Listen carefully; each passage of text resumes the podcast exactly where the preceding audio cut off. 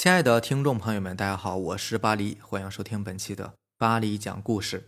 咱们今天晚上呢要分享的第一篇故事，名字叫做《鬼屋哀声》，作者青草。李华生和李庆生是两兄弟，华生是哥，庆生是弟。两兄弟呢住的房间呢是在同一条小路旁，相隔不到五十米。这个村庄人非常少的，除了两兄弟之外，要隔几百米才有另外的房屋。华生和庆生的感情非常好，有什么事情两家也都是一起照顾。华生娶了个媳妇儿，并且生了五个女儿和一个儿子。儿子在同辈的兄弟当中呢，算是最小的，排行老六。他必须非常辛苦的工作着。华生媳妇儿也是比较厉害的，因此华生的生活呢也是过得挺辛苦。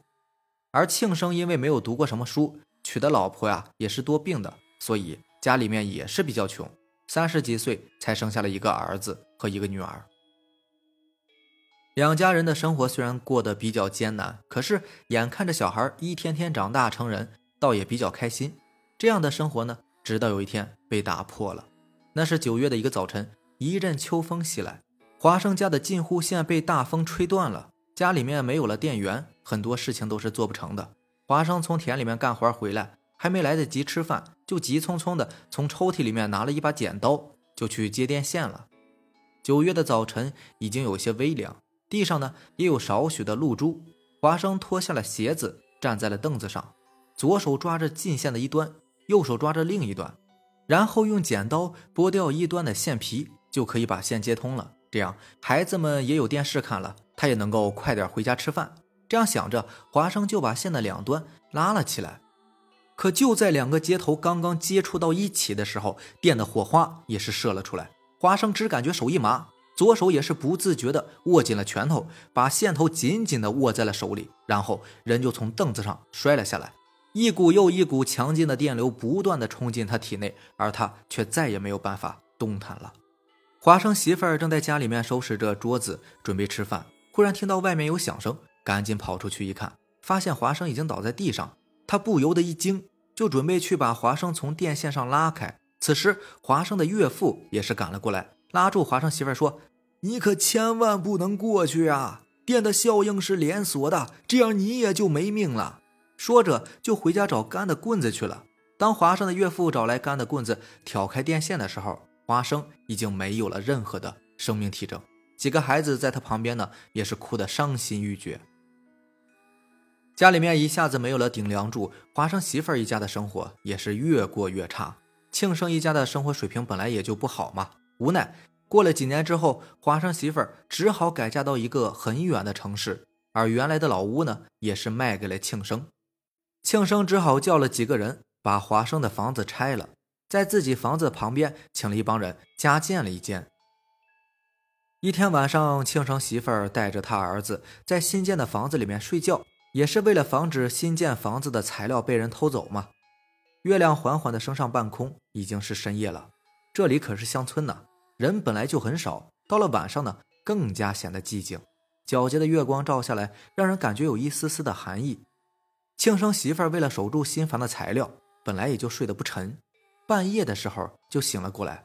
而旁边的小孩呢，倒是睡得挺香的。忽然一阵大风刮过来，带着一阵阵的寒意。由于房子还没有建好，上面还没有铺瓦，也没有装灯，庆生媳妇儿也只好赶紧把被子拉了拉，让自己裹得更严实一点。可就在这个时候，一阵哭声从屋前的杂草丛中传来，越来越近，越来越重。而听那个声音，显然是一个男人的声音。再仔细一听，那声音倒像是已经逝世好几年的华生。待庆生媳妇儿认真听时，更加确切了。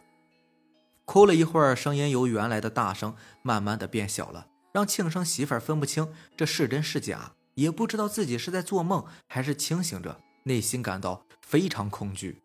声音越来越接近，最后庆生媳妇儿明显感觉到声音已经到了窗户外面，而庆生媳妇儿呢，也是把头伸进被子里，一见女流还是有点害怕的。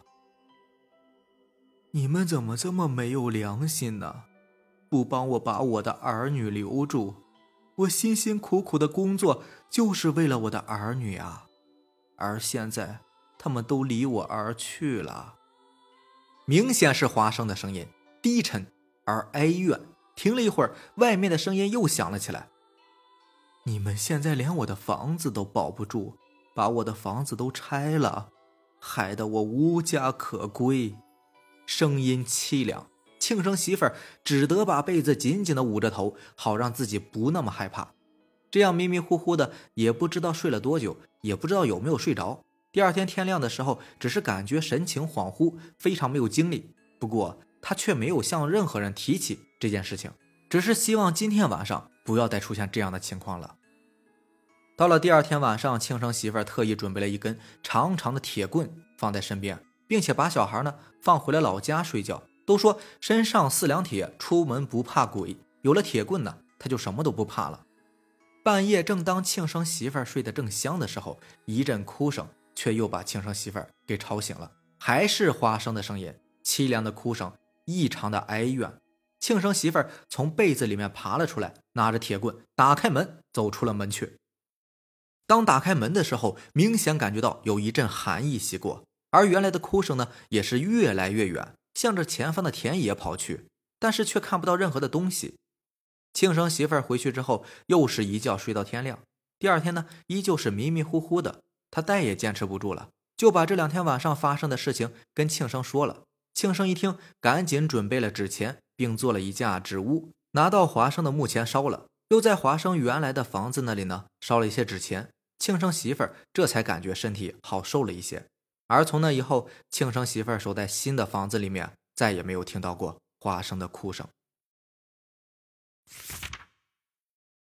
下面这个故事名字叫做《打人的乞丐》，作者商之辉。记得小时候镇里面有一个乞丐，也不知道是谁给他取了个名字，叫耀飞。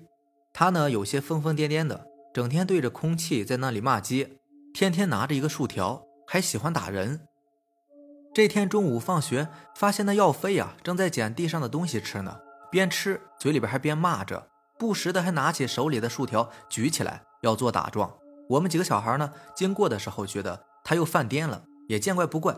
突然他朝我们几个看了一眼，拿起竖条就对着我们几个中的一个小孩打了一下，疼的那小子立马就哭了，他却也不理，就在那里骂着。我们马上扶起那个小孩子，有点怕怕的看着他。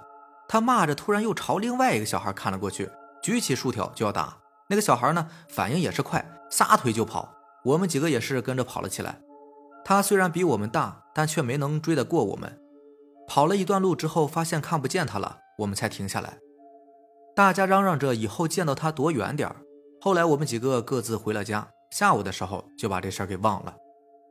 下午放学，因为觉得天气闷热，所以我们打算去江边游泳。那时候也是经常去的，可能小吧，学东西特别快，游泳基本上没人教过就学会了。我们几个小孩子呢，又结队去游泳了。那时候我们打赌说看谁游得远，各自也是为了面子，便都游了出去。结果我游了一会儿就累了，然后便往回游。而那个差点被耀飞打的小孩呢，却游了很远，还笑着跟我们打招呼。我们当时也没有在意，可是过了一会儿，突然发现他人不见了。我们以为是在潜水呢，便一直在那里哈哈笑的聊天。可时间久了，才发现那家伙一直没上来。我们吓了一跳，最后去找大人过来，还是找不到。而我们几个也是被骂的狗血淋头。过了两天，那个不见的小孩的尸体出现在了江面上。我们被学校记了大过，回家还要被骂。至于家里面要不要赔偿，那我就不知道了。时间过得很快，又过了一些天。我们虽然失去了一个同学，但是几个人呢还是很要好的玩着，只是很少去江边了。这天放学，我们又看见耀飞在那里骂骂咧咧的。走到一家人门口的时候，那里有个老太太坐在门口。那个耀飞呢，不知道怎么的，拿起手中的竖条就跑过去要打。可是刚跑到一半，那家里的一个年轻人发现的早，赶紧过来制止他，然后急忙把老太婆扶进了屋子。我们几个人也是被吓得赶紧跑开了。没两天，便发现那家人在办丧事。走近一看，原来那天没有被耀飞打的那个老太婆呀，死了，正准备送葬呢。从此以后，我看见那个乞丐耀飞，便有多远跑多远。而他没事呢，老是对着空气骂，也经常打那些经过他身边的人。但凡是他想打却没有打到的人，都活不长。也不知道为什么。现在也已经看不到他的身影了。我想啊，他最好再也别出现了。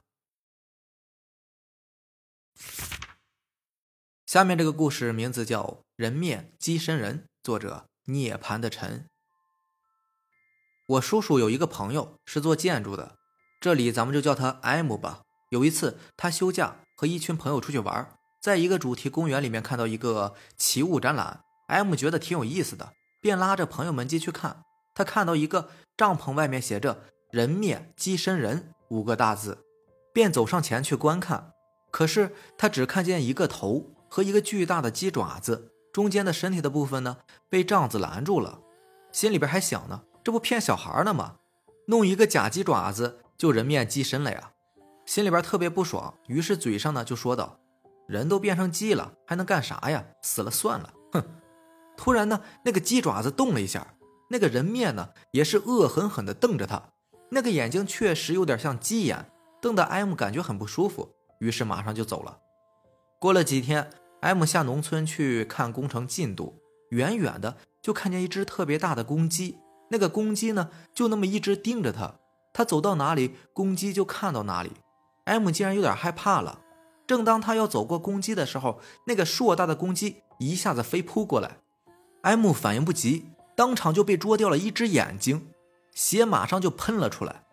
M 捂着眼睛嗷嗷大叫。还好那个公鸡没有继续啄，不然呢还会更加严重。后来艾木养好了，出院弄了一只假眼。碰到我叔叔的时候，和他讲起这件事情。从那以后啊，他再也没有随便骂过陌生人。好了，以上就是咱们今天晚上要分享的故事了。如果喜欢咱们的节目呢，就点个订阅吧。另外，如果你也有比较精彩的故事想分享给大家呢，可以给我私信留言。或者是加我的微信，QQ，四五七五幺七五二九，四五七五幺七五二九。好的，那咱们明天见吧，拜拜，晚安。